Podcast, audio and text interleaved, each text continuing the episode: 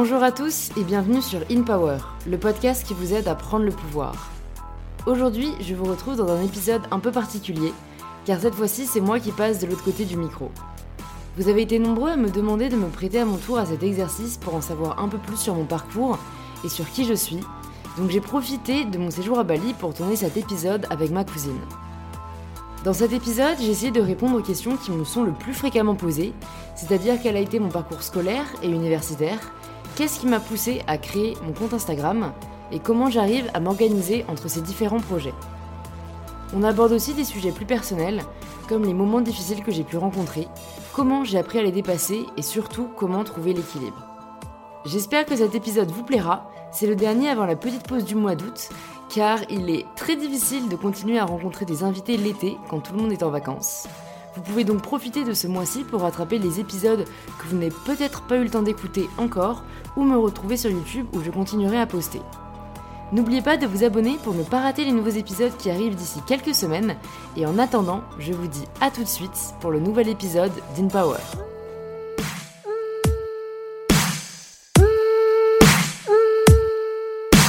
Coucou Loulou Coucou Lolette Bon bah alors nous voilà à Bali.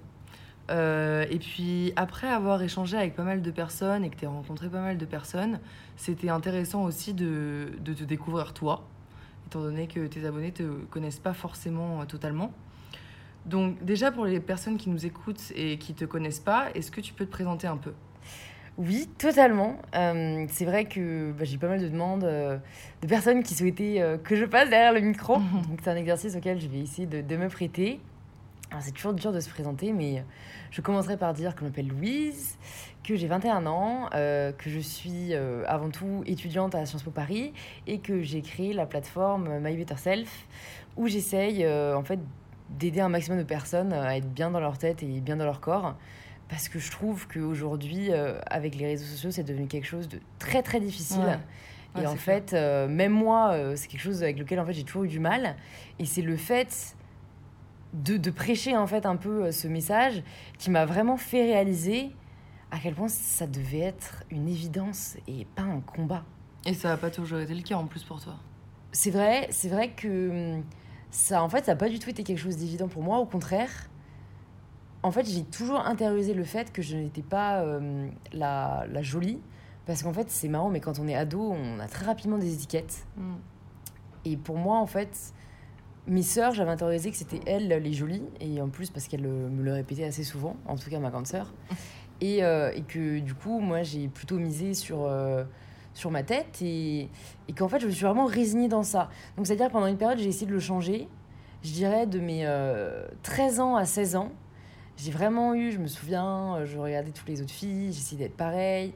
Tu vois, c'est là où j'ai commencé à me maquiller pour me bronzer, où j'ai vraiment voulu euh, commencer, voilà, bien m'épiler les sourcils, où j'ai commencé à vouloir essayer d'avoir un visage plus fin, de vraiment ressembler aux standards euh, de beauté. Mm. Et, j'étais vraiment misérable, en fait. Quand j'essayais de ressembler à quelqu'un euh, que je n'étais pas, j'étais misérable, parce qu'en fait, j'y arrivais pas. et, et à partir d'un moment, je me suis résignée. Et je crois que de 16 à 20 ans, tu vois, je l'ai, je l'ai pas trop mal vécu. Euh, en fait, voilà, c'est là où j'ai commencé à plutôt m'épanouir dans le travail et dans les projets. Et dans le sport aussi un peu.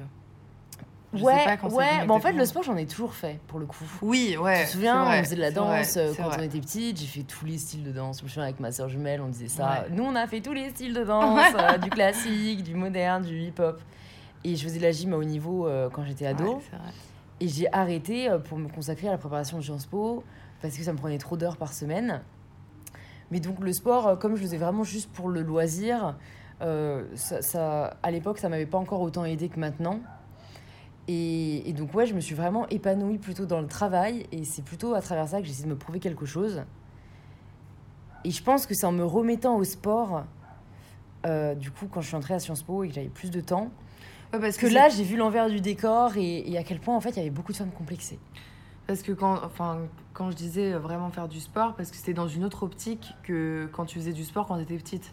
Là, c'était vraiment pour te sentir mieux, pour. Euh, pour, euh, pour perdre du poids, hein, écoute, à la base. Hein. Pour en gagner Non, à la base, ah je me pas.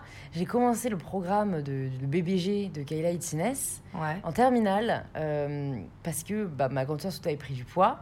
moi, j'avais pris du poids avec la pilule et euh, elle m'a dit euh, Viens, on fait son programme. Elle m'a montré les transformations. Et elle m'a dit Viens, on le fait, c'est à la maison, on n'a pas d'excuses, euh, on se motive. Et j'étais là, ok. Et, et à bas, c'était pour en perdre. Je me C'est souviens, je te montrerai mes photos avant. euh, tu sais, j'avais fait le vieux selfie à l'arrache euh, dans le miroir. euh, Mm, où on mm. voit vraiment que j'ai des kilos en trop. Et, et c'est là, en fait, où moi, j'ai perdu trop de poids. Et je suis Ah. rentrée à fond, à fond dedans. Euh, c'est vraiment là où, où j'ai. Bah, je me suis épanouie à travers ça aussi, en fait. C'est qu'après Sciences Po, il fallait que je trouve autre chose dans lequel m'épanouir. Parce que j'avais atteint un peu euh, l'objectif que j'avais. Il m'en fallait un nouveau. Et du coup, ça a été ça, parce que c'est ce qui s'est présenté, quoi. Mm. Et, euh, et donc, je me suis intéressée vraiment à, à la nutrition. Avant, j'y connaissais rien. Euh, mes parents n'ont jamais cuisiné. Euh, donc, moi, c'était vraiment découvrir que les aliments pouvaient être, entre guillemets, ton médicament. Enfin, tu sais, en anglais, ça sonne mieux. euh, Ouais, food, ouais, be your medicine, tu vois. Mais ça m'a fascinée. Et ça m'a trop fascinée, en fait. Et j'ai diabolisé vraiment les, les aliments euh, de manière générale. Et j'ai sacralisé le manger sain, le clean eating. En plus, c'était vraiment la période. euh, tu vois, c'était vraiment la période où on commençait à être à fond dans le healthy lifestyle. Il y avait beaucoup moins cette idée de balance qu'il y a plus maintenant, je dirais. Mais du coup, ouais, c'est là où j'ai perdu 10 kilos en fait en un an. Alors que j'étais pas euh, vraiment très grosse de Bah, base. J'avais quelques kilos en trop, clair, tu ouais. vois, mais j'étais pas grosse. Et, et c'est un peu l'envers ouais, du, du décor. Comme quoi, ça peut devenir vraiment maladif. Enfin, de là à perdre 10 kilos quand on n'a pas vraiment besoin, Ouais. c'est vraiment qu'il y a un moment où tu es tellement dans ton truc que tu te rends pas compte en fait. du- Bah ouais, en fait, je pense qu'il y, a- il y a plusieurs cas de figure. Il y, a- il y a Ouais. ceux qui le veulent consciemment, et, euh, et c'est l'anorexie. Mm. Et on peut totalement aller chercher de l'aide, et j'en connais qui en sont sortis. Et, et moi, c'était plutôt ce qu'on appelle l'orthorexie, qui est le vouloir trop bien faire. Ah ouais. vouloir, euh, ouais, vouloir euh, manger le plus sain possible, vouloir euh, s'entraîner le mieux possible. Et, et cette recherche un peu de perfection, qui a toujours fait partie de ma personnalité, mais qui euh, adapte. Enfin, quand on l'applique à la santé, ça devient plus problématique. Ouais. Parce qu'en plus, encore une fois, je pensais bien faire. Et Ouais. je me souviens, même toi, Ouais. tu m'avais dit à un moment, tu sais, quand on allait bruncher, euh, attention, Loulou, là, tu es quand même un Ah peu oui. mince. Ah oui, mais ça c'était plutôt récent. euh, Ah non, bah non, Enfin, c'était il y a trois trois ans. Ouais, c'était il y a 2-3 ans. Enfin, c'est ce que je veux dire quand Bah, je de dis toute façon, j'ai pas que- commencé il y a longtemps, moi, mon, mon fitness journey. Parce peu, que j'avais pas le souvenir en fait que c'était pour perdre du poids à ce moment-là. Enfin, je j'avais pas vraiment toutes les infos Ouais, entre t'avais pas toutes les infos, ouais. Je savais juste que tu faisais du sport et que tu t'étais vachement remise en forme et tout, mais je savais pas du tout dans quel but. Enfin, je savais Ouais. que c'était quand même pour être, te sentir un peu plus forte. En fait, ça a changé au fur et à mesure. Ouais. Au début, c'était pour perdre du poids, mais c'est vrai que quand j'en ai. Comme j'en ai perdu assez rapidement, et qu'en fait les gens commençaient à me dire t'es mince, t'es mince, t'es trop mince et tout, et j'en avais marre, Ouais. euh, j'ai commencé à vouloir prendre du muscle. Et en plus, mes idéaux de beauté ont changé entre guillemets aussi, parce qu'avant je suivais plutôt des filles très minces, et après j'ai commencé à trouver ça très beau, les filles qui, étaient, euh, qui avaient des formes, Mhm. et non pas qui ressemblent à des hommes, je tiens à préciser, on a toujours ce cliché-là, mais qui étaient juste euh, musclées, plus musclées, et c'est plus devenu euh, assez rapidement ce que je recherchais. Mais encore une fois, moi j'aimais ça en fait, tu vois, c'était Ouais. au-delà du physique. Le physique c'était encore plus, enfin en fait c'était encore une fois pour plus répondre aux attentes de la société et aux injonctions qu'on m'envoyait de t'es trop maigre, t'es trop mince, euh, t'es un squelette et, et que je voulais contredire en fait. Mais jamais je m'écoutais que moi, en soi j'étais j'étais heureuse tu vois à cette époque. J'étais quand même très dans la restriction, mais j'y trouvais un certain plaisir tu vois, à tout faire parfaitement Ouais. parce que euh, je me faisais du bien, tu vois. Je, je, c'était pas malsain. C'est pas comme les personnes qui vont euh, manger euh, leurs sentiments, tu vois. euh, Mm. ce qui, c'est un peu, à mon avis, Ouais. c'est tous arrivé une fois, mais pour certains, c'est vraiment maladie. Ouais. Et là, tu te fais du mal. Moi, c'était l'inverse. Mais donc, en tout cas, c'est un extrême et je suis très contente d'en être sortie, entre guillemets. C'est clair. Et, et du coup, ouais, tu nous as parlé un peu de l'adolescence, mais quel type d'enfant t'étais quand t'étais un peu plus jeune Bah écoute, ça, tu vas pouvoir nous aider aussi, hein, parce que tu me Ouais. connaissais, vu qu'on est cousines, on l'a toujours pas précisé. Ouais, ouais, c'est vrai. Mais j'étais quel type d'enfant? Ben, D'après ce que je me souviens et d'après ce qu'on m'a dit, j'étais le type d'enfant qui voulait toujours avoir raison, voilà, euh, qui était assez commandante, qui faisait vachement la gueule, enfin, qui pouvait bouder très Ouais. rapidement, qui râlait beaucoup en fait. C'est-à-dire que je pouvais être super joyeuse, enfin ça mon père c'est un truc qu'il me répète tout le temps, euh, essayais toujours de faire rire les autres. Et c'est vrai que je Mm. me souviens, euh, tu sais, d'une fois où euh, j'avais 8 ans et je m'étais déguisée en Lala. C'était mon père qui m'avait offert euh, le costume. Mon père Ouais, mon parrain, et qui m'avait offert le costume et je m'étais déguisée. Et, enfin voilà, on voulait toujours un peu euh, amuser la galerie. Ouais. Nous deux, on était un Ouais. peu les leaders qui menaient les spectacles. On aimait bien imposer nos idées. Et c'est vrai qu'en plus, moi, je pense qu'il m'a vachement formaté, entre guillemets, c'est d'avoir une sœur jumelle. Ouais. Et du coup, forcément, euh, t'as un rôle qui se forme, en fait, quand t'es deux. Et donc, moi, très rapidement, j'ai pris le rôle de commandant. Mm. Et ma sœur Camille, euh, de, j'aime pas dire d'opaysan, parce que c'est un peu péjoratif, Ouais, ouais. mais plus de, de bras droit. Ouais, ouais, ouais. Et, et donc, du coup, c'est vrai que j'ai rapidement pris ce rôle euh, à cœur, sûrement parce que c'était aussi euh, plus, na- plus naturel pour moi. Et, et voilà, après, euh, après, assez rapidement, j'ai quand même été rapidement studieuse. Enfin, j'ai très vite aimé apprendre. Tu te souviens, j'ai appris à lire toute Ah, seule mais je me euh, souviens à que tu 5 ans. des- euh, mais tu lisais un livre par jour au moins, c'était un truc de fou. Ouais, que- Je me souviens, le docteur, quand j'étais allée faire une visite euh, tu de routine avec ma mère, et, euh, et tu sais, les médecins, je sais pas, ils te disent alors, ça va bien à l'école, t'es sérieuse? Et on m'avait dit, euh, est-ce que t'aimes lire? Et j'avais dit, ah oui, j'adore ça. Et il me dit, ah c'est bien, tu lis quoi? Un ou deux livres par semaine Et j'avais j'avais été outrée. J'avais vraiment outrée. J'avais dit, Oh, mais non, j'en lis six ou sept par semaine. Et le mec, il était sur le huc, tu vois, genre il ne Ouais, croyait pas, mais j'adorais lire. C'était. Ah euh, c'était, et ça l'est toujours, mais euh, ça l'était vraiment particulièrement à l'époque, euh, le moyen de rêver, de, de, de découvrir des vies, de... Enfin, l'imagination, c'est un monde qui me fascine. Ouais. Enfin, tu vois, je vivais vraiment les vies des autres à travers les livres. Ouais. Et ça, c'est un truc que je trouve vraiment très très beau avec la lecture.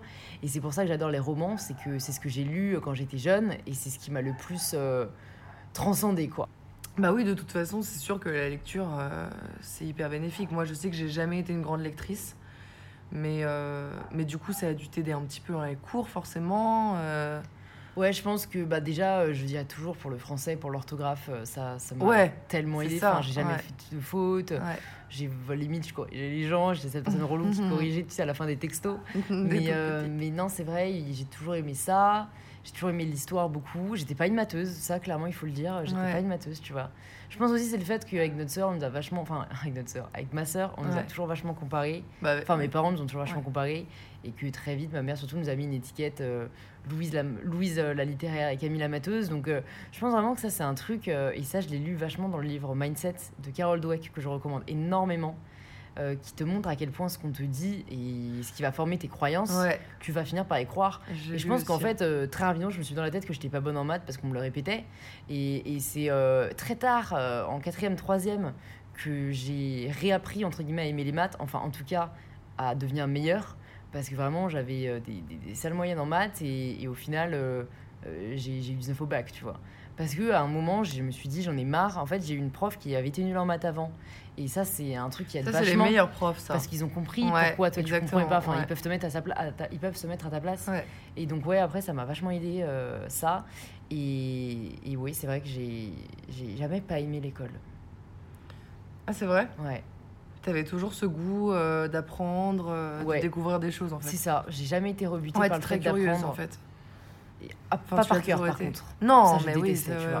Parce qu'il y en a, hein, il y en a Ah qui adorent apprendre par cœur. Ah putain. Ils se sentent, je pense, euh, enfin tu sais, à, à juste titre, plus Oui. intelligents, plus érudits et tout. Moi j'ai toujours détesté ça et j'ai toujours aimé la liberté d'apprendre ce que je voulais. Et c'est pour ça que oui, parfois j'avais du mal quand même quand on me forçait à apprendre quelque chose, Bah, bah, typique avec les maths et, et les SVT, tu vois, ça j'avais grave du mal. Oh, La physique, Ah, moi aussi. c'était l'horreur, la physique. L'électricité Ouais. Ah oui, je crois que j'avais eu 3 sur 20, genre c'était... Ça j'avais du mal, ouais. ouais. Et du coup, qu'est-ce que tu voulais faire quand t'étais petite? T'avais euh, un métier euh, rêvé ou euh, t'y pensais déjà un Ouais, peu bah très rapidement, en fait, du fait de mon amour de la lecture, euh, j'ai voulu être journaliste. Je pense qu'au début c'était écrivain. Exact. Au début, c'était écrivain, et après, le, le métier de journaliste m'a fasciné parce que euh, je trouvais ça génial pour écrire sur ce qu'on voulait. J'aimais la fiction, mais j'aimais aussi l'idée qu'on pouvait écrire euh, ouais, des articles sur euh, la cuisine, sur le sport, euh, tu vois, sur un peu n'importe quoi. Et je me souviens, moi, je trouvais ça, quand j'ai commencé à comprendre, tu vois, vers 7-8 ans, que le métier de journaliste, c'était assez euh, défini, c'est-à-dire que tu étais journaliste sportif ou tu étais journaliste politique, moi, je trouvais ça aberrant et je me disais, mais non, Moi, je veux être rédactrice en chef de mon propre magazine, où Mm. je serais la seule journaliste dedans. Mm. Je me disais, mais j'ai envie d'écrire sur tous les sujets, parce que ouais, j'ai, j'avais pas de passion assez forte pour me dire, euh, je vais être journaliste que dans ce secteur-là. Donc, euh, je voulais écrire, je voulais être journaliste, euh, et c'est pour ça, après, que j'ai voulu intégrer Sciences Po, en fait. Et aussi peut-être euh, de donner ton point de vue. Est-ce que ça t'a... c'était quelque chose qui pouvait te stimuler euh? Je me demande, euh, je, je sais pas. Non, je crois que c'était vraiment juste le fait de pouvoir écrire, ouais, sur des sujets qui m'intéressent. Mais en soi, le journaliste, c'est un travail objectif, tu vois. C'est vrai, c'est Il, sûr. il doit pas être subjectif. Oui, c'est Donc pas c'était pas l'idée de donner mon avis à moi, tu vois. C'était plus l'idée d'écrire sur ce qui m'intéressait, mais pas d'écrire la première personne. euh, je voudrais dire Non, que, bien vois. sûr, bien Voilà, sûr, mais un- indirectement, même s'ils sont forcément obligés d'être objectifs, il y a quand même toujours un petit, tu vois, un petit point de vue derrière. Bah, en tout euh, cas, la volonté de s'exprimer sur un sujet, ça c'est clair. Ouais. Et, euh, et du coup, tu as dit que c'était pour ça que tu voulais intégrer Sciences Po. Et donc, est-ce que tu peux nous dire un petit peu bah, comment tu y es parvenu euh, Quand est-ce que tu as eu un peu le déclic, entre guillemets, de, euh, de vouloir y aller euh, Ouais, c'est vrai qu'on me demande souvent, assez jeune, assez jeune, parce que, euh, bah ouais, mes parents euh, nous ont toujours vachement poussé à être bonnes à l'école. Ils voulaient vraiment qu'on fasse de, de grandes études. Et du coup, très rapidement, quand j'arrêtais pas de dire que je voulais être journaliste, mon père m'a dit, euh, enfin, me disait, euh, il faudrait que tu fasses Sciences Po, c'est la meilleure école pour les journalistes. Et du coup, moi, j'ai vachement intégré ça. Et, et du coup, cette école me faisait tellement rêver. Mais tellement rêver. Genre, euh, je crois que j'ai commencé à dire que je voulais aller à Sciences Po vers la quatrième, troisième. J'ai commencé à prendre ça très sérieusement en seconde, première. Et c'était clairement, ouais, la seule école que je voulais faire. Après, tu vois, j'étais pas du tout overconfident. Parce que à Sciences Po, il y a Ouais. plusieurs types de personnes, tu vois. Il y a ceux qui ont toujours su qu'ils allaient le faire, qui avaient déjà vra- vraiment confiance en eux à la- à la base. Et, et ceux euh, qui rêvaient d'y aller, mais qui étaient trop pas sûrs de pouvoir y aller, tu vois. Je m'en souviens, moi. Je me souviens même quand euh, tu travaillais. euh, Parce qu'en plus, tu commences dès la première à travailler pour Ouais. Sciences Po. Ouais. Je me souviens de ça, ces deux ans où tu étais juste à fond. Et ouais, où c'est vrai, où tu pas si confiante que ça, en Mais fait. En fait, moi, je me souviens, tu vois, je, j'avais rencontré une fois une fille qui y était. Elle m'avait emmenée en péniche, donc c'est un peu l'accueil de Sciences Po. Et, et je m'étais dit en partant, euh, si jamais je suis là l'année prochaine, mais ce serait tellement incroyable. Après, je me disais, non, arrête de dire ça. euh, C'est pas du tout sûr que ça arrive. T'as as très peu de chance. Il y, a- il y en a un sur 100. Enfin, tu vois, Ouais. je me répétais ça et ça, ça a toujours été un truc aussi propre à moi de jamais me faire trop de films. Parce qu'en fait, je m'en faisais tellement Mm. quand j'étais enfant et j'ai tellement une capacité à rêver Ouais. qu'il faut vraiment parfois que je me redescende sur terre parce que euh, la déception sinon elle est lourde. Et du coup, après l'avoir vécu toi, euh, ça serait quoi le meilleur conseil que tu peux donner à quelqu'un qui voudrait intégrer Sciences Po? Bah du coup j'ai une vidéo euh, prévue sur ce sujet sur ma chaîne YouTube euh, qui arrive euh, à la fin du mois. J'entrerai plus dans les détails parce que c'est très dur de donner un seul conseil. Mais c'est vrai que peut-être si jamais j'avais un principal conseil à donner, c'était, c'est, en fait c'est vraiment de l'intégrer pour les bonnes raisons. Parce que le dossier compte vraiment autant que le concours écrit. Donc oui, soyez fort à l'école, oui, il y a un bon dossier, oui, travaillez le concours, mais surtout faites-le pour les bonnes raisons. Ayez un projet clair et- et c'est ce qui fera la différence. C'est ce qui fera la différence. Avoir un projet défini, euh, bien le mettre dans la lettre de motivation, bien travailler ce projet-là, même si c'est pas encore hyper clair pour vous, hein, euh, même si c'est juste une idée que vous avez, creusez cette idée à fond parce que c'est la cohérence qui recherche avant tout. et, euh, et même avec Sciences Po, avec tout ce que tu gères, tu gères quand même pas mal de trucs, tes études, le sport, ton travail, tes sorties, comment tu fais un peu pour t'organiser et pour, pour gérer tout ça? Déjà, je pense que j'ai de la chance parce que je suis quelqu'un qui aime être organisé. Donc c'est comme ça que je fonctionne. J'aime faire beaucoup de choses et, euh, et- et j'aime euh, le mettre sur le papier. Donc moi, très clairement, je le note sur le papier. Euh, tous les jours, je fais une to-do list de ce que j'ai à faire. Et en général, toutes les semaines, je fais un programme de la semaine. Donc euh, moi, c'est ce qui m'aide le plus. Voilà, c'est... Je sais pas si c'est venu, euh, c'est pas venu d'un coup du tout, mais en tout cas quand j'ai commencé voilà à voir vraiment euh, les réseaux sociaux, plus euh, Sciences Po, euh, plus le sport et tout, j'ai commencé à me faire des weekly plans, donc où je marque déjà si jamais j'ai des rendez-vous particuliers chaque jour, si jamais j'ai quelque chose que je veux accomplir, ou genre si j'ai une vidéo à tourner, si j'ai un podcast à enregistrer, la date, avec quelle personne c'est, je le note. Après, je note euh, mes séances. Euh, J'essaie de voir du coup euh, pendant la journée à quelle heure après je vais la faire. Et, euh, et parfois, je prévois même aussi euh, mes repas parce que c'est un truc qui m'aide en fait euh, de savoir ce que j'ai mangé. Déjà, ça, ça m'excite entre guillemets de savoir que bah, ce midi, j'ai gaufre à la patate douce. Et, et comme ça, je sais que je vais me consacrer du temps à le faire. Après, bien sûr, quand je mange dehors avec des amis, là, je, je, zappe- enfin, je change complètement de, de mindset. Mais en tout cas, moi, c'est un truc qui m'a aidé et même à préparer du coup euh, ma bouffe à l'avance. Enfin, j'ai toujours eu un peu ce réflexe d'essayer de me simplifier la tâche un maximum pour euh, en fait pouvoir euh, libérer toutes ces heures dans la journée et, avoir le temps, entre guillemets, comme tu dis, de, faire tout ça.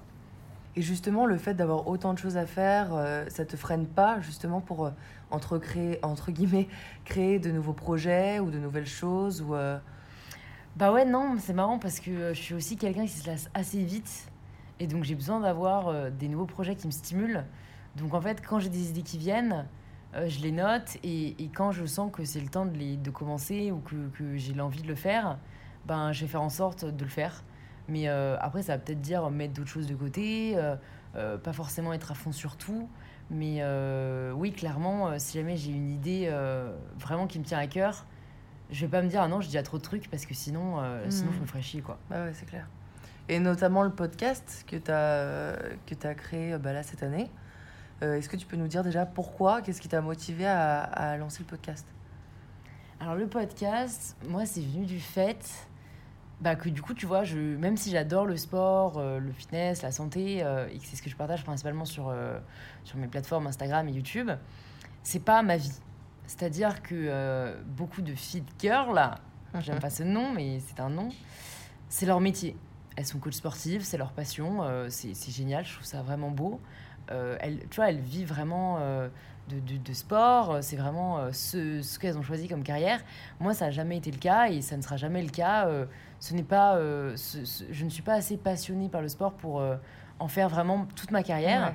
Et du coup je commençais à avoir un peu besoin euh, de, de parler d'autres choses et d'avoir une place dans ma vie euh, sur des d'autres sujets qui m'intéressent. Donc notamment euh, la création, la créativité, parce que même si j'interviewe beaucoup de- d'entrepreneurs ou de makers, euh, j'ai vraiment envie que ce podcast soit, autour- soit autour du, en fait, de, de la création de sa propre vie.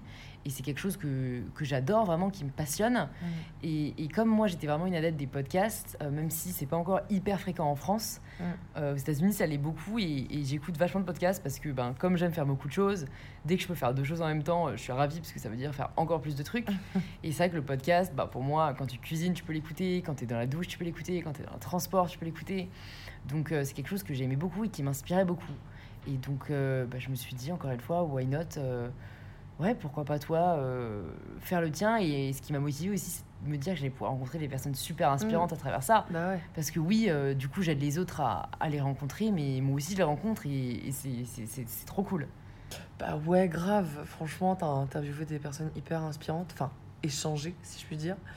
Et, et si là, maintenant, t'avais le choix parmi n'importe qui, vraiment qui tu veux, un dîner où tu peux lui poser euh, toutes les questions que tu veux, échanger vraiment euh, pendant des heures, ce serait qui? Morte ou vivante? Ah, les deux. Les deux? Ouais. Que ce soit morte ou vivante ou j'ai dit une personne vivante et une personne morte? Ah bah, dis-les, euh, une personne morte et une personne vivante. Ok. Alors, si jamais c'était une personne morte, une personne morte, je dirais peut-être. euh, J'hésite entre deux personnes, j'hésite entre Steve Jobs Ouais. et, et le, le, le mec qui a inventé euh, le, lancer de l'ordinateur euh, dans Imitation Game. Son nom m'échappe, mais en fait c'est le génie en fait qui nous a sauvés, euh, qui a réussi à décoder euh, le code qui a permis de mettre en place la, la- la- le débarquement des Ah. Anglais. Donc ce serait une de ces deux personnes, parce qu'en fait les génies ça me fascine. Ouais. J'aimerais trop savoir comment fonctionne un peu le cerveau d'un génie, ouais, tu vois. ouais. Ou alors échanger avec, euh, parce que parce que pour moi c'est limite une, tu vois, une, une, euh, un genre à part entière. ouais, c'est clair. donc, euh, donc je pense c'est que ce clairement serait- un ouais, don qu'on leur a donné. ouais, ouais, ouais, qui, qui leur ont été donnés. euh, Mm. Et donc c'est deux personnes très inspirantes, enfin, notamment Steve Jobs, parce que lui il a réussi à allier cela à l'action, Ouais. tu vois. Ouais. Vraiment, pour moi c'est difficile d'allier génie et entrepreneuriat et business, parce que c'est deux secteurs très différents Mm. en soi. Lui, il a vraiment réussi. Donc, euh, ça serait vraiment euh, lui, je pense. Et du coup, c'est marrant parce que là, je pense à une autre personne vivante. Parce qu'à la base, j'allais dire euh, Je pense c'est ma Watson, parce que je t'ai déjà dit, Ouais. je la trouve pareil, incroyable. Et elle arrive à allier des domaines aussi très différents. En fait, moi, j'aime beaucoup les personnes comme ça, éclectiques, Ouais. qui se résument pas à un seul domaine. Et elle, elle a à la fois un engagement politique, militant, féministe, et aussi bah, juste une actrice de malade. Et j'adore Harry Potter, Harry Potter, Ouais. c'est la vie, tu vois.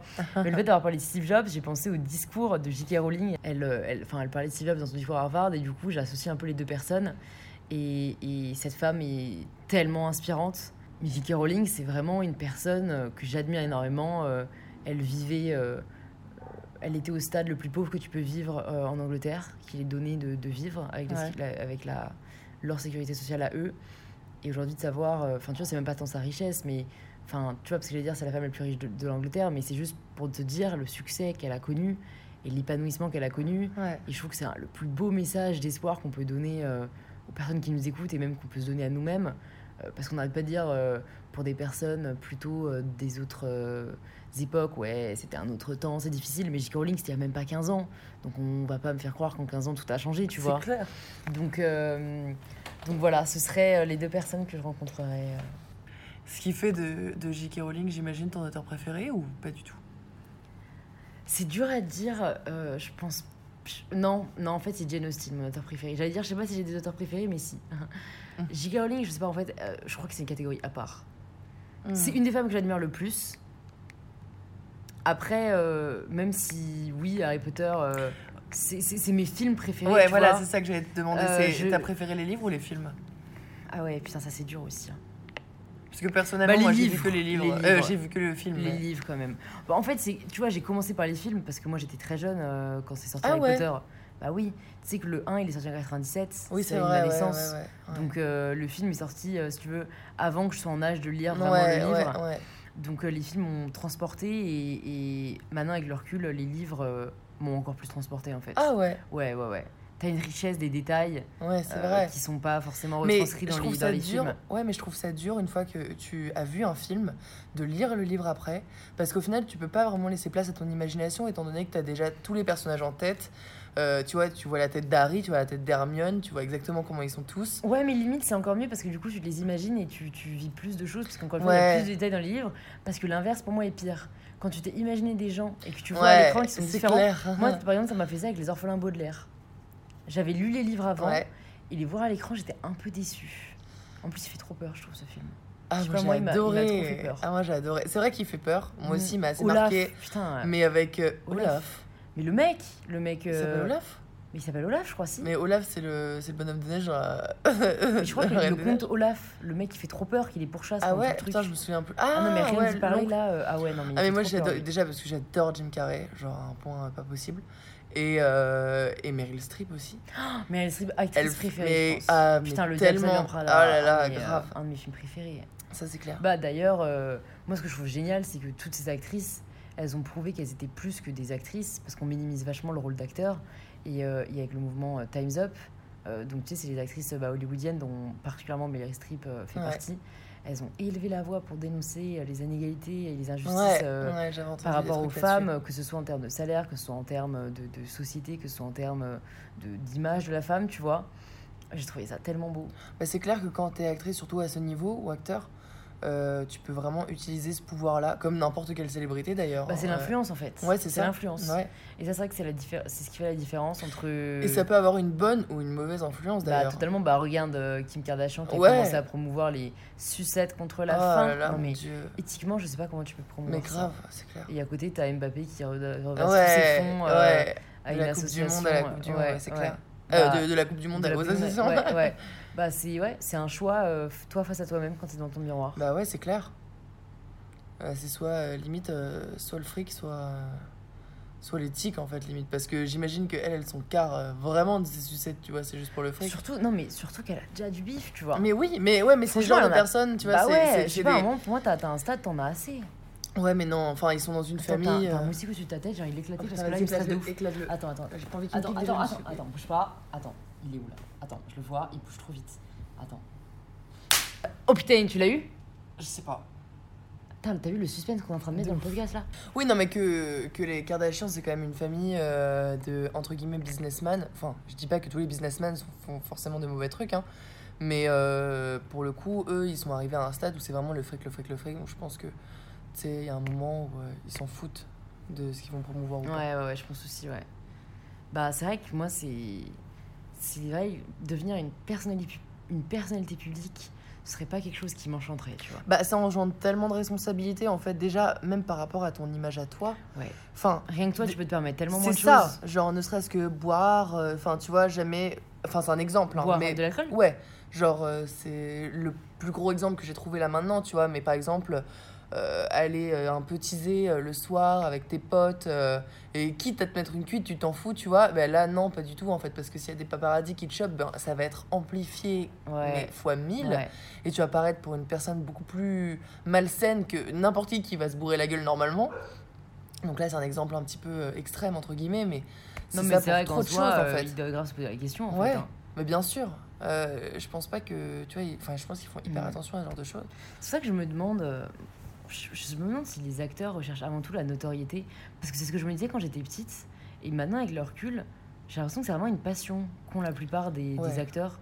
Bah, Enfin, déjà, déjà, si jamais t'es pas pistonné, faut avoir une putain de détermination. Parce que devenir acteur quand t'es pas pistonné, c'est l'horreur. bah, ça Tu dépend. passes casting ouais. sur casting sur casting. Qui c'est qui s'est fait rejeter de plein, plein, plein de castings Je sais plus si c'est Emma Stone ou. ou je sais plus. Je crois que c'est Emma Stone? Ouais, c'est possible. Je crois que, Ouais. je crois que tu en as parlé en plus pendant les vacances. Hmm, Il y a moyen. Et donc, c'est la preuve qu'en fait, c'est juste ta passion. Et qu'encore une fois, le propre de la passion, c'est que de toute façon, t'aimes tellement ça que t'arrêteras pas. Ouais, c'est clair. Même, même si tu te fais re- refuser, refuser. Je pense pas. ça, euh, non, pour le coup, je pense pas que acteur. Enfin, après, il y en a peut-être qui l'ont fait pour la notoriété. hein. Mais je pense que si tu veux vraiment que la notoriété, je pense que tu deviens euh, comme les Kardashians, par exemple. Tu fais de la télé-réalité, en Tu fait. vois, tu fais de la télé-réalité. Ouais. Ouais, exactement. Bah, clairement. Parce que s'il n'y a pas de pro, y a sur pas les de réseaux sociaux. hein. Enfin, déjà, pour vouloir que la notoriété, faut être quand même super superficiel à la base, je pense. Parce que ça veut dire que on. Enfin, Ouais, bah, j'aimais pas du jugement de valeur. Parce non, que, euh, moi non plus. En fait, Mais- encore une fois, ça dépend euh, qu'est-ce qu'il y a derrière. Si c'est la notoriété oui. pour la notoriété, oui, c'est 20. Après, si c'est pour pouvoir porter un message, ça, c'est. bah, Mais oui, mais dans ce cas-là, tu fais pas de la télé-réalité. Tu vois ce que je veux dire Enfin, Ouais. à, à moins que ce soit un message. euh, Enfin, je- tu peux pas porter vraiment de message Bah, il y a, super il y a d'autres moyens de le Il faire. y en a, il Ouais. y en a sûrement qui, qui peuvent le faire comme ça, mais je pense que c'est pas le moyen le plus smart euh, d'y arriver. Après, oui, non, j'ai pas non plus envie de juger, loin de là. Mais pour reprendre pour les acteurs, je pense vraiment que, ouais, c'est une putain de passion. J'ai vu d'ailleurs une. Et je crois que j'en avais parlé. euh, le casting de Selena Gomez pour Les Sorciers de Ah Waverly ouais. Place, les vrais Ouais. connaîtront, euh, sur Disney Channel quand on était petite. Et, euh, et tu la vois, elle, a- elle avait quoi? Elle avait 12-13 ans. Euh, et elle avait une telle détermination dans ce qu'elle disait. Euh, Il y avait euh, la- et une telle assurance. Attends, non, ça, moi, je crois.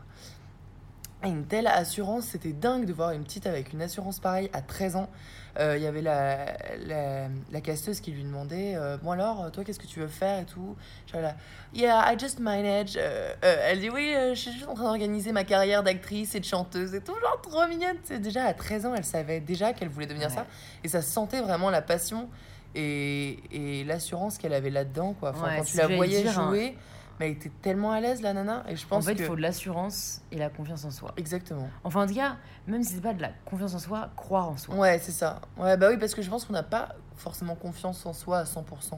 Je pense pas non plus. Euh, Ou alors c'est très. Enfin, non, en fait. Ou Parce alors que, les en fait, gens, tu peux toujours euh, progresser. Enfin, pour moi, quand on a atteint le stade, on a super confiance en soi. C'est qu'en fait, on entre guillemets euh, se croit tellement bon qu'on n'aspire plus au progrès. Ouais, non, mais en plus, alors ça, pas que, très- alors que quand tu gardes un peu une. Enfin, je sais pas quel serait le contraire de la confiance, mais en tout cas, quand tu n'es pas euh, le plus assuré de la terre, tu vas chercher à devenir meilleur. Enfin, en tout cas, Ouais. moi, c'est comme ça que je le vis. Ouais. Bah ouais, ouais, c'est sûr. Enfin, vu comme ça, ça, ça peut paraître logique. Mais est-ce que toi, pour le coup, t'as confiance en toi? Parce que c'est quelque chose que les gens peuvent se demander d'ailleurs à travers les réseaux sociaux et tout. euh. En fait, je sais pas, parce que j'ai toujours assez mal vu la confiance en soi, je sais pas pourquoi. Je pense déjà c'est assez français. Ouais. Et, et, et en fait, les personnes qui s'aiment trop, euh, enfin, en- pas qui s'aiment trop, qui Bah. ont trop confiance en elles et qui sont arrogants, en fait, j'ai Ouais, associé, ça, j'ai associé ouais. malgré moi la confiance en soi à l'arrogance. Donc en fait, je dirais que euh, je, m'accepte et, et je m'aime, ça c'est sûr. Et ça a pris du temps, mais euh, ça, je trouve que c'est bien de pouvoir le dire. Parce que c'est marrant, parce que dans plusieurs de mes podcasts, les femmes me disent euh, Je m'accepte, mais je ne m'aime pas. Moi, si, je, je m'aime parce que je trouve ça trop triste de ne pas s'aimer alors qu'on Mm. va vivre euh, avec soi-même euh, toute sa vie. en tout cas, euh, ce en quoi je crois, j'ai confiance. Ce que je veux voir réaliser, j'ai confiance. Donc en fait, je pense que c'est plus, euh, c'est plus de l'auto-persuasion, voilà, de, de, me- de tellement vouloir voir les choses arriver que ça me donne la confiance en moi de pouvoir les concrétiser. Donc c'est-à-dire que je vais, je vais pas du tout, euh, en fait non, je vais, je vais pas me, me surkiffer, euh, au contraire me surestimer, voilà. Je vais Ouais. jamais me placer sur un piédestal euh, où je vais jamais penser que je vais faire quelque chose.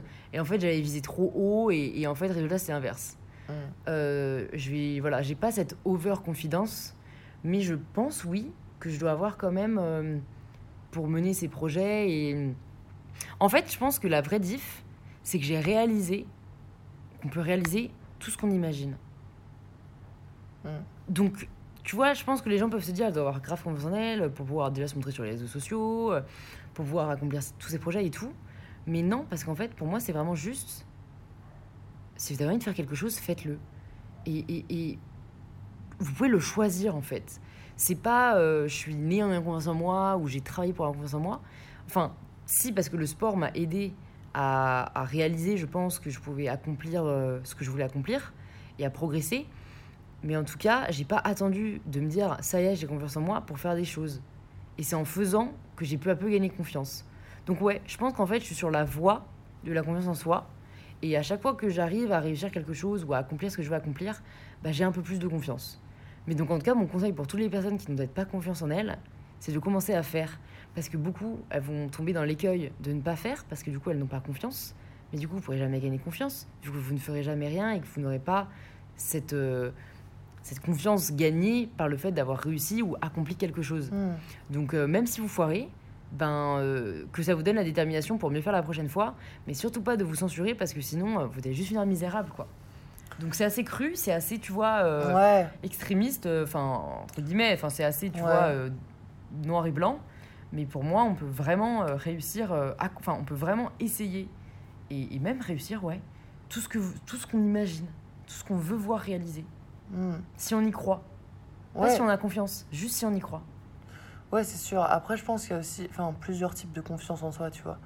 Il y a, il y a des gens qui n'ont pas confiance en eux euh, euh, via leur physique, euh, d'autres euh, par leur personnalité, euh, d'autres euh, par, euh, je sais pas, euh, leur intelligence, tu vois. Enfin, euh, évidemment que ça revient toujours à la confiance en soi globale, mais je pense du coup que peut-être chacun doit travailler avant de, de pouvoir, ne serait-ce que imaginer, en fait, tu vois ce que je veux dire, des, des, des trucs qu'ils ont envie de réaliser. Je pense que d'abord, il faut travailler sur... euh, quelle partie de soi on n'a pas confiance Parce qu'il y a forcément des points forts et des points faibles Ouais, en- totalement, en, chacun d'entre nous, tu vois. Totalement. Et surtout chercher à savoir pourquoi. Par exemple, si jamais on n'a pas confiance en soi par rapport à son physique, c'est sûrement parce qu'on se compare aux autres. Ouais, Donc c'est arrêter de se comparer aux autres et réaliser qu'on a un corps, qu'on a une gueule, qu'on aura la même jusqu'à la fin de notre vie et que c'est pas une erreur. Mm. Et c'est pas une histoire de euh, Dieu nous a construit comme ça. hein. ouais. C'est juste une histoire de on est tous putain de différents. Ouais. Arrêtez de vouloir euh, ressembler à quelqu'un que vous n'êtes pas, tu vois. Mm, mm. Moi, c'est juste ça que j'ai grave réalisé. Donc, euh, encore une fois, c'est. c'est- Ouais, je pense que c'est toute une histoire de croyance, en fait. ouais. C'est, à partir du moment où vous êtes OK euh, Ouais, c'est ça. avec la croyance de, ben, quoi, soit que vous valez quelque chose, soit que vous êtes beau, ou soit que, voilà, une fois que vous, vous, vous- vraiment vous y croyez, c'est là pour moi où on a confiance. Bah, je pense que c'est là où tu peux vraiment commencer à essayer de réaliser ce que tu veux. Parce que je pense. Enfin, après, ça, c'est mon avis. Mais je pense que quelqu'un va avoir du mal à réaliser vraiment tout ce qu'il veut entreprendre tant qu'il n'aura pas travaillé sur ça. Enfin, sur cette partie-là de, Ouais. de Ouais. manque de confiance Ouais, ou quoi, t'as tu vois. raison. Et je te, je te parlais d'un podcast que j'ai découvert euh, de, de Beau Castillo qui dit euh, Our thoughts create our feelings that drive our actions. Et c'est nos pensées créent nos émotions qui conduisent nos actions. C'est ça le processus. Ouais. C'est pas l'inverse. Et, et les pensées, c'est ce qui commence et donc c'est ce sur quoi vous avez la main. Et d'ailleurs, euh, du coup, on parlait de processus et euh, de thérapie, etc. Et toi, ton compte Instagram, c'est quoi qui t'a vraiment poussé, euh, poussé à le faire? Comment ça t'est venu? Est-ce que à la base, c'était justement pour dégager ce truc de body, de body positivity, pardon, pour avoir des followers? Enfin, c'était dans quel but? Ouais, alors bah, pas du tout. Pas du tout. Moi, je l'ai créé parce que je, je voyais les, les femmes, euh, donc, notamment en Angleterre, mais aussi aux États-Unis et en Australie, euh, montrer que euh, faire du sport, c'était avant tout se sentir bien et ne pas être dans la restriction. Et donc moi, c'était à peu près un an après avoir commencé euh, mon, mon fitness journey. Et donc c'est vraiment là, tu sais, où j'ai eu le switch de je veux plus juste perdre du poids et je veux être forte.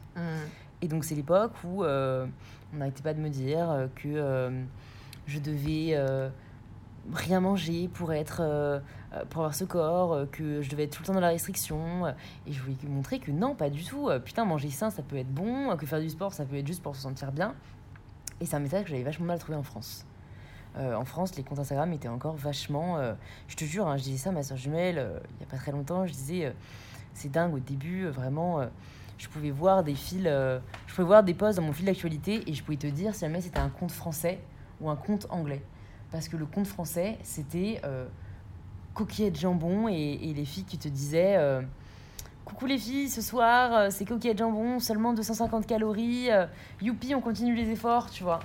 et, et, et- et un post anglais, ça allait être des frites de patates douces avec, je sais pas, un burger végé ou tu vois, un truc comme ça. Et, et la fille qui se mettait en légende. euh, Healthy is not about being restrictive, tu vois, strong not skinny. Et j'étais là, mais putain, pourquoi il y a ce gap en fait entre la France et, et d'autres pays? Et donc en fait, j'ai juste voulu le créer pour euh, mind un peu le gap, tu vois, pour essayer de rejoindre euh, le, le pont. Et, et, et c'était vraiment ma seule et unique ambition. Jamais je ne voulais Ouais. devenir influenceuse entre Ouais, guillemets, ouais, tu vois. ouais, ouais, c'est venu tout Parce seul. que, encore une fois, enfin, moi j'étais là en mode non, euh, les seules carrières valables, c'est les études, euh, il faut faire de grands métiers. Enfin, tu vois, ce qu'on m'avait un peu euh, intériorisé. Donc c'était vraiment juste essayer de montrer aux gens que qu'on pouvait ne, être dans le plaisir et pas juste dans la restriction. Ouais, ouais, ouais, c'est clair. Et tu as une idée de pourquoi c'est comme ça en France et pourquoi c'est pas développé? Ou est-ce que c'est juste la mentalité française ou euh, Bah, en fait, c'est en train de changer déjà. Franchement, il y en a de plus Ouais. en plus en France qui, qui promeut maintenant ce message parce que du coup, oui, j'ai évolué euh, encore plus dans le secteur d'acceptation de soi parce qu'en fait, euh, plus j'étais sur Insta et plus j'en avais marre euh, de, de voir les corps parfaits et même moi de me dire mais pourquoi je ressemble pas à ça? Enfin, c'était super malsain. Ouais. Et, et pourquoi en tout cas c'était moins présent en France? Euh, Oui, je pense que c'est parce que nous on a on a moins d'extrêmes. Euh, on a moins d'extrêmes. On a toujours été plus dans le, le bon vivant. Et du coup, je pense, bah, notamment aux États-Unis, tu vois, euh, il y a énormément de problèmes d'obésité, de junk food. Et donc, je pense qu'il y a vraiment Ouais. eu ce mouvement opposé de Ouais. manger sain et être bien dans sa peau et, et prendre soin de son corps et yoga et méditation, qui est moins le délire français de on va tous arrêter de boire du vin et manger du fromage pour faire des retraites non. euh, de détox, Oh, selfie et faire du yoga, tu vois. Et qui n'est d'ailleurs pas mon délire. Ouais. Mais, euh, mais ouais, je pense que du coup, c'est moins dans notre culture, tu vois. Juste, on en revient à la culture. Mais en plus, j'adore la culture ouais. française. Ouais, hein. J'adore la culture française et, et je suis très contente d'être française. Et, euh, et là, bon, tu nous parles de, de tout ce qui va bien, euh, de tout ça, mais parle-moi d'une fois où tu t'es rendu compte que ce que tu faisais n'allait pas et euh, que tu t'étais pas épanoui. Et qu'est-ce que tu as fait pour le changer? Ouais, plus le- l'envers du décor, bah, carrément. Carrément, euh, je dirais qu'en tout cas, le plus récent, euh, le plus récemment, ce serait bah, quand j'étais à Berkeley. J'en ai déjà parlé dans plusieurs de mes vidéos. En fait, ben voilà, encore une fois où j'avais trop d'attentes. Et ça, moi, je sais que c'est mon travers, tu vois. Je sais, et, et d'ailleurs, plusieurs life coach et tout disent ce, qui, ce qui rend triste, en fait, c'est les attentes et les expectations. Il faut pas avoir d'expectations et tu seras bah, jamais déçu. Ouais. Et moi, j'avais trop, bah voilà, j'ai trop tendance à m'imaginer des trucs. Et donc là, je m'étais vraiment imaginé, euh, tu vois, je partais pour un parcours entrepreneurial. euh, je voulais vraiment euh, que ce soit, voilà, on the road to entrepreneurship. Je ressors Ah. des six mois, je suis entrepreneur, ça y est. Enfin, tu vois, vraiment, j'avais de Mm. hautes attentes. Et j'idéalisais aussi vachement ce qu'était un entrepreneur. Et en plus, tout le monde me disait, hein, enfin, j'avais conscience du fait que non, c'était pas rose, qu'il fallait beaucoup travailler, enfin, tu vois. Mais je lis- j'idéalisais quand même vachement la vie d'entrepreneur. Et en fait, arriver aux États-Unis et voir vraiment ce que c'était. Oh putain, je me suis pris une claque. C'était tellement pas moi. C'était tellement pas moi. Euh, parler de business tout le temps, euh, vouloir toujours faire du chiffre, toujours de la croissance. Euh, Enfin, en tout cas, vraiment là où c'était, dans la Silicon Valley, c'était, c'était juste faire de l'entre- de l'entrepreneuriat pour de l'entrepreneuriat, pas du tout euh, limite faire ce que t'aimes avant tout. Juste Mm. Dé- développe-toi, euh, aie une bonne idée, euh, scale, scale, euh, Mm. lève des fonds et deviens une unicorn. Enfin, ah non, mais je te jure, et j'ai mis du temps à me rendre compte, en plus là-bas, euh, que, que je perdais toute mon énergie et que, en fait, moi, ce que j'aimais, c'était la création. Et que j'aimais créer et que, que j'aimais euh, les idées euh, et que j'aimais pas forcément euh, le business, en fait. Et que ce que j'aime, c'est avoir plusieurs projets en même temps, ne pas me confier dans un projet, sinon je me brûle Ouais. totalement les ailes. Et là, c'était vraiment ça, entrepreneur, t'as pas le temps d'avoir 10 000, euh, 10 000 trucs en même temps, tu vois. Et moi, j'ai vraiment besoin, pour l'instant, en tout cas, d'avoir plusieurs projets euh, qui me font vibrer, dans lesquels je m'épanouis, dans lesquels je peux avoir plusieurs idées, et dans lesquels, euh, ouais, je peux rencontrer des gens, euh, où je peux interagir avec des gens et pas être enfermé genre un associé, où, où, ouais, tu, manges ça toute la journée. Enfin, vraiment, voilà. Ça, c'est ce dont je me suis rendu compte, et ça a été une douche froide.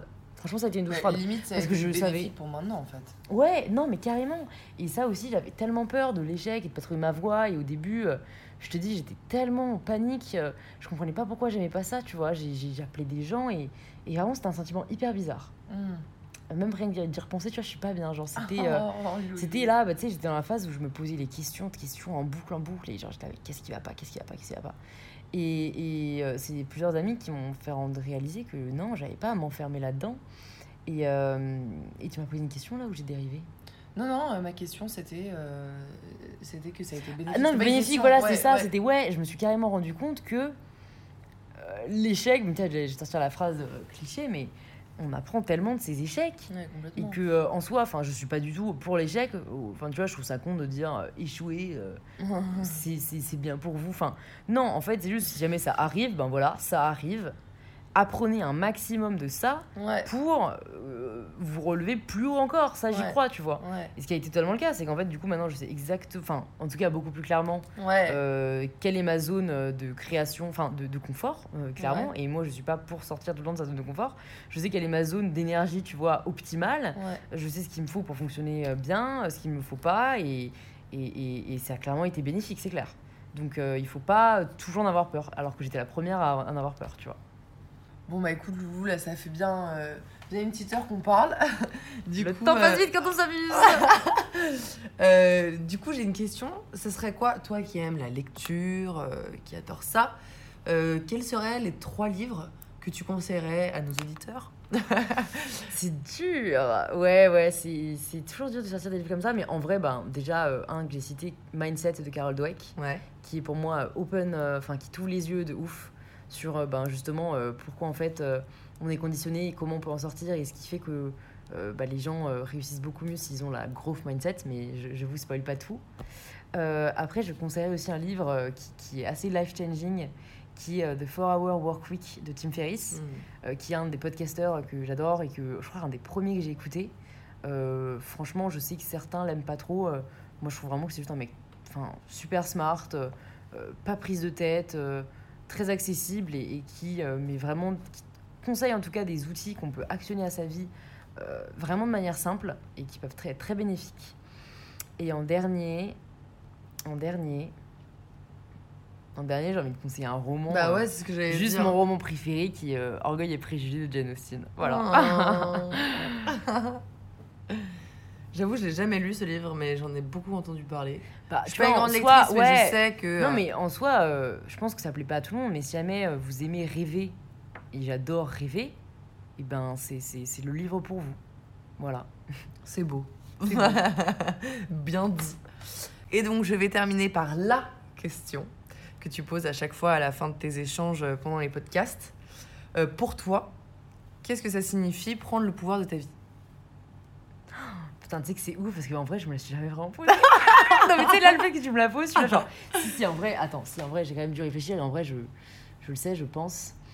Si tu prends le pouvoir de ta vie à partir du moment où tu réalises que tout ce que tu peux penser peut devenir réalité. Voilà. À partir du moment où tu réalises que tu as le contrôle de A à Z sur ta vie, pour moi, tu as pris le pouvoir de ta vie. Ok, d'accord, bon, on va pas complètement terminer là-dessus alors parce qu'on a besoin de savoir comment tu mets ça en action. Bah, en fait, pour moi, c'est vraiment. Enfin, pour moi, c'est vraiment juste, tu te le dis. Tu, tu réalises, là, une bonne fois pour toutes, Oui, tu peux. Tu, tu es en capable fait, de réaliser tout ce que tu veux Maintenant, répète-le toi, écris-le noir sur blanc sur ton frigo ou sur ton oreiller, et go Bah, euh, en fait, parce que j'avais vraiment euh, un mot, entre guillemets, et qui te représente quand même vachement, je trouve, maintenant, enfin, en tout cas, surtout ces derniers temps, et que moi, c'est quelque chose que j'ai beaucoup de mal à faire, et que je pense que beaucoup de, mal euh, que beaucoup de gens ont mal à faire aussi, c'est d'oser, en fait. D'y aller un peu au culot parfois, et, d'oser faire les choses, d'oser... bah, par exemple, d'oser demander à des gens qui, que tu adores de venir à ton podcast, d'oser, euh, je sais pas, enfin, ple- plein de choses que tu fais dans ta vie déjà euh, à la base. Et ça, c'est quelque chose, je pense, qu'on a beaucoup de mal à faire. En tout cas, moi personnellement, et je vois quand même qu'autour de moi, c'est quelque chose. Voilà, on peut facilement avoir honte, ou euh, facilement. voilà, parce qu'on a tous un peu de timidité en nous, ou je sais pas, tu vois. Ouais, mais là, tu mets et- le doigt sur un truc hyper important dont on n'a pas parlé, Ouais. c'est qu'en fait, dire fuck au regard des autres. Ouais, En fait, pourquoi t'oses pas? Bah ouais. Parce que, mais comme tu dis, ça est arrivé au moins euh, cinq fois dans le séjour où tu m'as dit putain, mais j'ose pas, ou, ou plein de fois où, où, où j'ai poussé le bouchon un peu loin et t'étais limite gêné Ouais, parce que tu pensais au regard des autres. ouais, Moi, je n'y pense pas. ouais. Je n'y pense plus. C'est assez égoïste, hein. Mm. Mais d'un côté, non. Parce que du coup, je m'en fous de si on pensait de moi. Je Ouais. m'en cague. Ouais, ouais, ouais, ouais, C'est hyper libérateur. Ouais, mais tu sais, parfois j'ai peur de. J'ai peur de faire chier, ou tu vois, enfin, au-delà au de. C'est plus au sur pire- leurs sentiments, tu Ouais, vois. mais au eux, pire, parce tu me mets en place. Ouais, voilà. Ben, il faut apprendre, à mon avis, à plus se mettre à sa place. Ouais, ouais. Qu'à la place des autres. C'est sûr. Sans forcément aller dans l'extrême. Hein, Bien euh, sûr, je te dis pas, je te dis pas sûr. de faire euh, chier les gens vraiment. Bien euh, sûr, bien sûr. Ta page nocturne à 2h du matin, ce qu'on sent, bah les couilles. Mais en tout cas, quand il y a quelque chose qui te tient à cœur et que tu vois que tu t'auto-censures parce que t'as peur de ce que les gens vont penser et tout, là, non. Ouais, ouais, ouais, non, mais c'est sûr, ça c'est vraiment quelque chose. Et en plus, j'avais vu, j'aimerais tellement retrouver le nom du mec, mais alors ça c'est impossible parce que ça fait plus de 3 ans que j'ai vu l'expo. Mais c'était une expo sur le bonheur. Et où, dis- où il disait justement que. euh, qu'en fait, euh, même de manière générale, on n'osait pas, par exemple, tu vois, quand on voulait quelque chose, ne serait-ce qu'un truc tout con, mais aller demander l'heure dans la rue à quelqu'un ou aller demander quelque chose dans la rue à Ouais, quelqu'un, tu vois. grave. Et il disait, c'est dingue à quel point je me, plus je le faisais, plus je me, je me repoussais à le faire, enfin plus je me poussais à le faire et où je le faisais, plus je me sentais bien et je me sentais heureux. Juste parce que, euh, en fait, j'avais dépassé ce truc-là. Moi, ça, c'est un truc que je conseille. Et ça, c'est un truc que je vais mettre Ouais. en œuvre. Ouais. Se lancer, allez, on va dire, un Des défi, petits par défis, semaine. ouais. De trucs, tu te dis, putain, je vais pas oser. Et, et, et, et c'est un. Tout est un Ouais. muscle. Tout est une question de practice. Ouais, Genre ça, c'est un truc tellement vrai. Et je crois que je vais me faire ça. Je crois que même moi, je vais me faire en fait euh, un truc que j'ai entendu dans un podcast aussi. C'est euh, je vais me donner cinq choses dans lesquelles je dois échouer chaque mois. Ouais, parce que parce que j'ai encore peur de l'échec, tu vois, malgré Ouais, c'est vrai. tout. Donc euh, non seulement ça va me pousser à, mon avis pousser le bouchon un peu plus loin, Ouais. parce qu'il faut que vraiment je me dise, tu vas faire cinq trucs là, tu, tu, enfin cinq trucs que tu penses vraiment que tu vas échouer. Par exemple, euh, je sais pas contacter Macron pour faire une vidéo. Non mais tu vois, Ouais, genre, ouais, grave. et du coup, déjà, non seulement tu vas passer à, la- à chaque fois la barre un peu plus haute, et ça se trouve, il y a des trucs, tu vas réussir alors que tu Ouais. ne pas. Et il y en a d'autres, tu vas échouer, allez, clair. tu prendras une claque, tant pis, tu vois. C'est une super bonne idée de faire ça. Bah, je crois que j'ai trouvé le nom du podcast de cet épisode, ça va être euh, Oser prendre le pouvoir de votre vie. Ouais, grave, c'est bien ça. Bah écoute, normalement, la dernière question que tu poses, c'est euh, où est-ce qu'on peut rediriger les gens pour, pour en savoir plus sur eux? Bah là, du coup, je vais direct, directement euh, rediriger les gens vers tes podcasts, euh, In Power, Instagram, My Better Self, et YouTube également, My Better Self. Ouais. Ah oui, et surtout de vous abonner au podcast parce que c'est ce qui l'aide le plus, et de mettre un petit 5 étoiles, ça sera encore mieux. Merci Lolette Merci à tous Merci beaucoup de t'être joint à nous pour cet épisode d'InPower. Si tu apprécies le podcast, c'est maintenant que tu peux le faire savoir en laissant ton avis sur Apple Podcast. Ça ne prend que quelques secondes et c'est vraiment ce qui me soutient le plus. Un grand merci et je te dis à très vite pour le tout nouvel épisode d'InPower.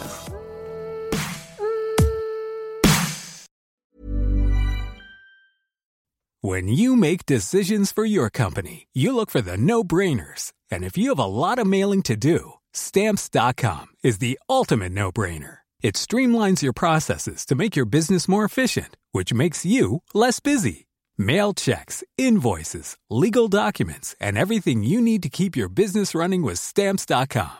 Seamlessly connect with every major marketplace and shopping cart. Schedule package pickups and see your cheapest and fastest shipping options from different carriers. With rates up to 89% off USPS and UPS rates. And with the Stamps.com mobile app, you can take care of mailing and shipping wherever you are. Make the same no-brainer decision as over 1 million other businesses with stamps.com. Sign up with code program for a 4-week trial plus free postage and a free digital scale. No long-term commitments or contracts. That's stamps.com. Code program.